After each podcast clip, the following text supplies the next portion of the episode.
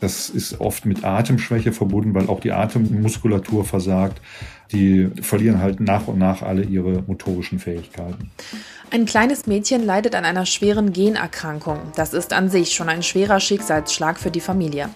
Und dann ist ein Medikament dagegen auch noch unfassbar teuer. Die zweijährige Eila aus Remscheid hat jetzt eine 2 Millionen Euro Spritze bekommen und wir konnten mit ihrer Familie sprechen. Mein Name ist Charlotte Großer und ich freue mich, dass ihr zuhört. Rheinische Post Aufwacher. News aus NRW und dem Rest der Welt. 2 Millionen Euro. Das ist der Preis für das offenbar teuerste Medikament der Welt. Ende Mai hat ein zweijähriges krankes Mädchen aus Remscheid in der Bonner Uniklinik genau diese Infusion bekommen. Mein Kollege und NRW-Reporter Jörg Isringhaus hat mit der Familie darüber gesprochen und kann uns darüber berichten. Hallo Jörg, willkommen im Aufwacher-Podcast. Hallo. Du hast mit der Familie der kleinen Ayla telefoniert. Was hat die Familie für einen Eindruck auf dich gemacht? Grundsätzlich einen sehr guten, wobei, du hast es ja schon gesagt, ich nur am Telefon mit den Eltern gesprochen habe, kurz mit dem Vater und dann relativ lange mit der Mutter. Aber die sind sehr bemüht um ihre Kinder. Die haben ja insgesamt vier Kinder, also neben der kleinen Ayla, der kranken Tochter, noch drei Söhne. Der Vater ist der Alleinverdiener in der Familie und die Mutter ist eigentlich jeden Tag bei Ayla im Pflegeheim irgendwie versuchen die das auf die Reihe zu kriegen und was ich so rausgehört habe, sind die da sehr bemüht, irgendwie das alles zu schaffen und das ist schon toll und sicher eine irre Belastung. Mm, garantiert. Die Krankheit, über die wir sprechen, heißt spinale Muskelatrophie. Was ist das genau? Ja, das ist eine Generkrankung, ein Gendefekt, die spinale Muskelatrophie. Da funktioniert also ein zentrales Gen nicht mehr. Der Effekt ist folgender. Es führt zu einem Muskelschwund durch dieses fehlerhafte Gen. Die Kinder, die darunter leiden, verlieren halt gewisse motorische Fähigkeiten, je älter sie werden. Unbehandelt führt das so innerhalb von 18 bis 24 Monaten, zumindest die schwere Verlaufsform dann zum Tod und das ist oft mit Atemschwäche verbunden, weil auch die Atemmuskulatur versagt. Aber auch schon vorab können die Kinder beispielsweise den Kopf nicht halten, die können nicht sitzen, die verlieren halt nach und nach alle ihre motorischen Fähigkeiten. Mhm. Inwiefern kann die Krankheit denn behandelt werden? Also das ist sowieso erst seit relativ kurzer Zeit möglich. Bis 2017 gab es dafür überhaupt gar kein zugelassenes Medikament. Und mir hat ein Anwalt gesagt, der die Familie auch betreut hat, dann bei der Kostenübernahme, dass diese Kinder oft nur palliativ am Ende behandelt werden konnten. Also es gab eigentlich keine Möglichkeit, die Krankheit aufzuhalten. Seit 2017 gibt es dann ein Medikament Spinrasa, heißt das. Das wird injiziert ins Rückenmark, soweit ich weiß, und muss alle vier Monate gegeben werden. 2019 kam dann Zolgensma auf den Markt in den USA, wurde dort zugelassen. Und das ist die Behandlung, die die kleine Eila jetzt auch bekommen hat. Das ist eine einmalige Infusion, die das Kind bekommt. Und dieses Medikament ist halt wahnsinnig teuer. Es gilt als teuerstes Medikament der Welt. Und es gibt noch eine dritte Behandlungsmöglichkeit. Das ist eine Tablette. Es wird oral eingenommen, muss aber täglich eingenommen werden. Also das sind bisher die drei Behandlungsmethoden, die es gibt. Jetzt hat Ayla vor kurzem die 2 Millionen Euro Spritze bekommen. Kannst du einmal erklären, wie es zu diesem irren Preis kommt? Also der Hersteller Novartis begründet das auch damit, dass es eine irre lange Entwicklungszeit gebraucht hat. Ich glaube, insgesamt ist da mehr als 20 Jahre dran geforscht worden. Dann ist dieser Herstellungsprozess für das Medikament wohl wahnsinnig aufwendig noch dazu. Und eine Argumentation des Herstellers ist es auch, dass diese Gabe ja nur einmalig erfolgen muss im Leben. Und man muss das dann im Verhältnis mal sehen. Auch die anderen Medikamente, die anderen beiden schon genannten, sind jetzt auch nicht irre günstig, sondern da entstehen auch Kosten, sage ich mal, zwischen 300.000 und 500.000 Euro pro Jahr. Das geht ja dann vielleicht über viele Jahre und dann ist man möglicherweise äh, reißt man die zwei Millionen dann auch irgendwann. Also man muss das immer so ins Verhältnis setzen, diesen Preis. In Deutschland gibt es etwa 1500 Kinder, die an SMA erkrankt sind. Und jetzt kommt man unweigerlich zu der traurigen Erkenntnis, dass sich dieses Medikament ja faktisch quasi niemand leisten kann. Was hat die Familie von Ayla unternommen, um das Geld zusammenzubekommen? Ja, das scheint wirklich ein Problem zu sein, zumindest teilweise ist es so, dass die Krankenkassen das nicht so ohne weiteres übernehmen. Das hängt mit verschiedenen Gründen zusammen. Einer ist, das hat mir der Anwalt gesagt, den sich die Familie letztendlich genommen hat. Das ist nämlich auch der Weg, den sie dann beschritten hat, ist der, dass die Krankenkassen darauf verweisen, dass es keine besonders gute Studienlage gibt. Das stimmt wohl auch so. Also die Studienlagen sind der, ist zu dem Medikament ist sehr übersichtlich. Aber sie argumentieren auch, dass es keine Langzeitstudien gibt. Da sagt der Anwalt dann wiederum, ja, Langzeitstudien kann es ja noch gar nicht geben, weil das Medikament ja erst seit 2019 zugelassen ist. So, es ist also ein, ein juristisches Tauziehen dann auch teilweise darum, ein Hin und Her. Am Ende aber geht es oft zugunsten der Kinder aus. Also der Anwalt, mit dem ich gesprochen habe und der die Familie auch vertritt, hat sich ein bisschen auf diese Fälle spezialisiert und er sagt also, in den meisten Fällen stimmen die Kassen letztendlich dem Wunsch der Eltern zu und dann wird das Medikament, werden die Kosten dieses Medikaments übernommen es, es muss natürlich alles am Ende auf, auf ärztlichen Rat hin erfolgen. Und genauso muss man berücksichtigen, dass es nur bis zu einem bestimmten Alter Sinn macht, diese Spritze zu geben. Also das Kind sollte möglichst nicht älter als zwei Jahre sein. Je früher es die Spritze bekommt, desto größer sind die Heilungschancen hinterher. Also Heilung in dem Sinne, dass äh, das Kind äh, viele dieser verloren gegangenen motorischen Fähigkeiten wiedererlangen kann. Wie wirkt denn dann genau dieses Medikament? Es repariert sozusagen diesen Gendefekt, wenn man das mal so salopp sagen will. Also es wird ein funktionsfähiges Gen eingeschleust in den Körper, dass dieses Gen, dieses kaputte Gen oder fehlende Gen, defekte Gen ersetzt. Das funktioniert wohl in den meisten Fällen und äh, die Kinder, die bislang damit behandelt wurden, zeigten also eine verbesserte motorische Entwicklung. Die konnten oft schon nach relativ kurzer Zeit den Kopf selber halten. Es gibt, wie gesagt, noch keine Langzeitprognosen oder Entwicklungen, aber es scheint wirksam zu sein. Ayla wird in einem Remscheider Pflegeheim versorgt, hattest du gesagt. Ihr geht es jetzt nach der Spritze tatsächlich besser. Kann sie jetzt wohl bald nach Hause kommen? Ja, die Mutter hofft es natürlich. Die kleine Eile hat das Medikament ja äh, Ende Mai bekommen, also jetzt so für zweieinhalb, drei Wochen. Das ist natürlich noch sehr früh, aber sie, die Mutter sagt, man sieht schon deutliche Veränderungen. Das Kind ist viel fröhlicher, viel aufmerksamer. Es brabbelt so den ganzen Tag vor sich hin und es kann auch schon eine halbe Stunde im Kinderstühlchen sitzen. Das schürt natürlich die Hoffnung bei der Mutter, auch das Kind wieder zu sich nach Hause zu holen und die ganze Familie irgendwann wieder zusammenkommen kann. Jörg Isringhaus, herzlichen Dank. Ja, gerne.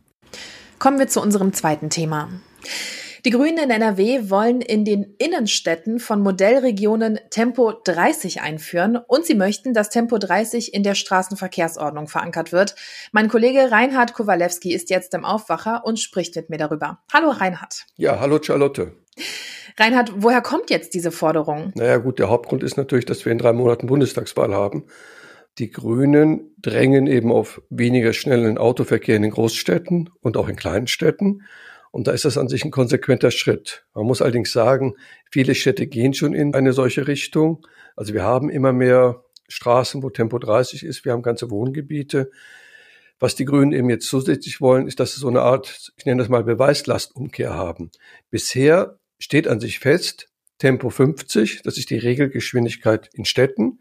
Und die Stadt muss das irgendwie begründen, wenn sie langsamer macht. Speziell auf Durchgangsstraßen. Und wenn jetzt einmal in der Straßenverkehrsordnung bundesweit steht, Tempo 30 ist eigentlich die Regel, dann heißt das nicht, dass es überhaupt keine Straßen mehr mit Tempo 50 oder sogar 70 gibt in, Stra in den Städten. Aber das muss man extra begründet werden. Und du sagst, das ist jetzt auf jeden Fall Teil des Bundestagswahlkampfes. Naja, gut, wir leben in der Demokratie und bei den ganz großen Wahlen wird eben auf den Tisch gelegt, was welcher Partei wirklich sehr wichtig ist, um ihre Wähler zu mobilisieren. Also das ist schon sehr legitim. Man muss einfach einfach zugeben, die wichtigen verkehrspolitischen Entscheidungen werden in Berlin getroffen. Also wird das auch im Bundestagswahlkampf entschieden ob da möglicherweise künftig eine, sagen wir, grünere Linie reinkommt. Jetzt ist das ja ein Punkt, den die Grünen hier in NRW zur Debatte gebracht haben. Gibt es denn schon konkrete Städte hier in NRW, in denen die sich das vorstellen könnten? Zum Beispiel in Düsseldorf gibt es ja jetzt schon einige Hauptverkehrsstraßen, auf denen seit kurzem Tempo 30 gilt. Stimmt. Es gibt einige Straßen in Düsseldorf, wo das jetzt gemacht wurde. Ja, da sieht man immer den großen Zusammenhang zu den Wahlen. Wir haben in Bonn und in Aachen grüne Oberbürgermeister seit der letzten Kommunalwahl. Das war natürlich ein großer Schock für SPD und CDU. Und jetzt wollen die, dass ihre Städte sogenannte Modellstädte für Tempo 30 sind. Also sprich, das, was sie bundespolitisch wollen, wollen sie dann wenigstens in ihren eigenen Städten machen.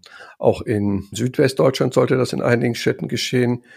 Das ist immer so eine Mischung aus, sag mal, ich nenne es mal Propaganda, also es klingt alles toll und irgendwo Realität, dass man eben sagt, okay, wir wollen nicht mehr so viel Vorrang fürs Auto.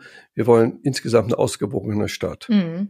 Jetzt kommt diese Forderung ja immer wieder mal auf. Was denkst du, welchen Erfolg man damit konkret jetzt haben könnte? Also ich hoffe mal, ich bin ja selber Bürger, der durch die Städte fährt mit dem Auto, der auch mit dem Fahrrad durch die Städte fährt, dass man, sagen wir, eine goldene Mitte findet. Die großen Innenstädte von Deutschland aber man sieht das auch in Paris, man sieht es teilweise in New York, man sieht es in London, man sieht es in Barcelona. Also es ist der globale Trend, dass Städte lebenswerter werden sollen. Und das bedeutet, dass eben weniger schnell die Autos durch die Straßen fahren.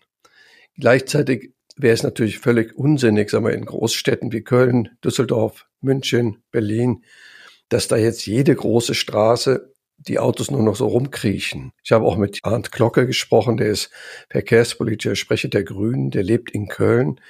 Oder auch mit Herrn Czerwinski, der ist hier verkehrspolitischer Sprecher der Grünen in Düsseldorf.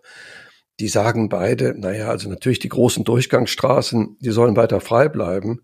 Also die Rhein-Ufer-Straße in Köln, die Rhein-Ufer-Straße in Düsseldorf, die großen Brücken über den Rhein.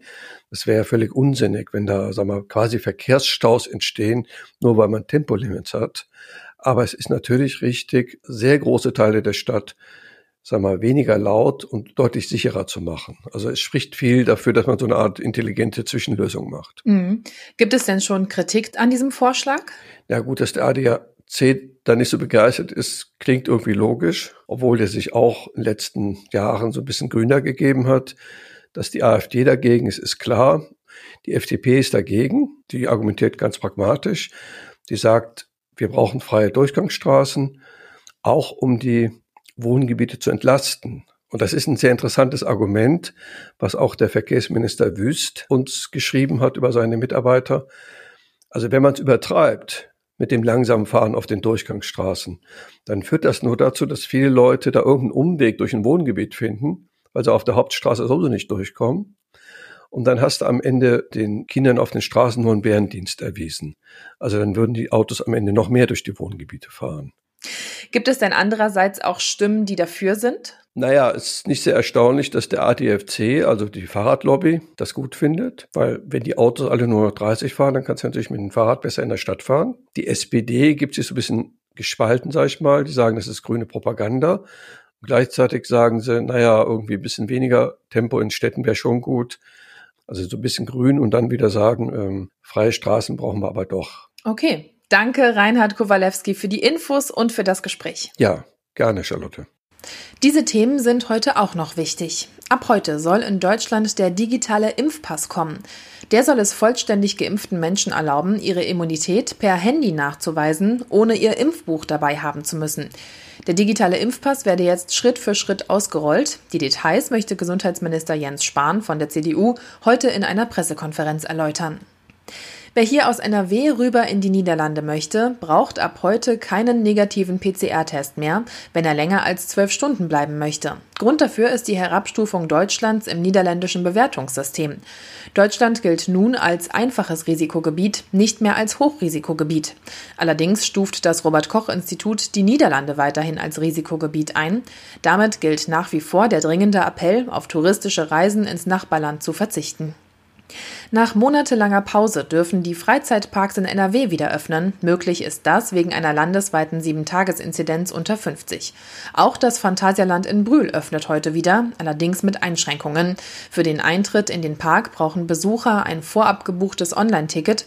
Außerdem müssen die Gäste vollständig geimpft, genesen oder getestet sein. Und beim Anstehen und in den Fahrgeschäften gilt die Maskenpflicht. Schauen wir noch aufs Wetter. Es wird heute wieder warm. Die Temperaturen klettern auf 23 bis 28 Grad und dazu bekommen wir viel Sonne zu sehen. Der Freitag könnte dann auch mal vereinzelt kurze Regenschauer bringen. Hauptsächlich wird es aber wieder sonnig und schön und dazu wird es auch noch etwas wärmer und damit wieder schwül. 24 bis 29 Grad sind dann am Freitag drin. Das war der Aufwacher. Schön, dass ihr dabei wart. Habt noch einen entspannten Tag und macht's gut. Tschüss. Mehr Nachrichten aus NRW gibt's jederzeit auf RP Online. rp-online.de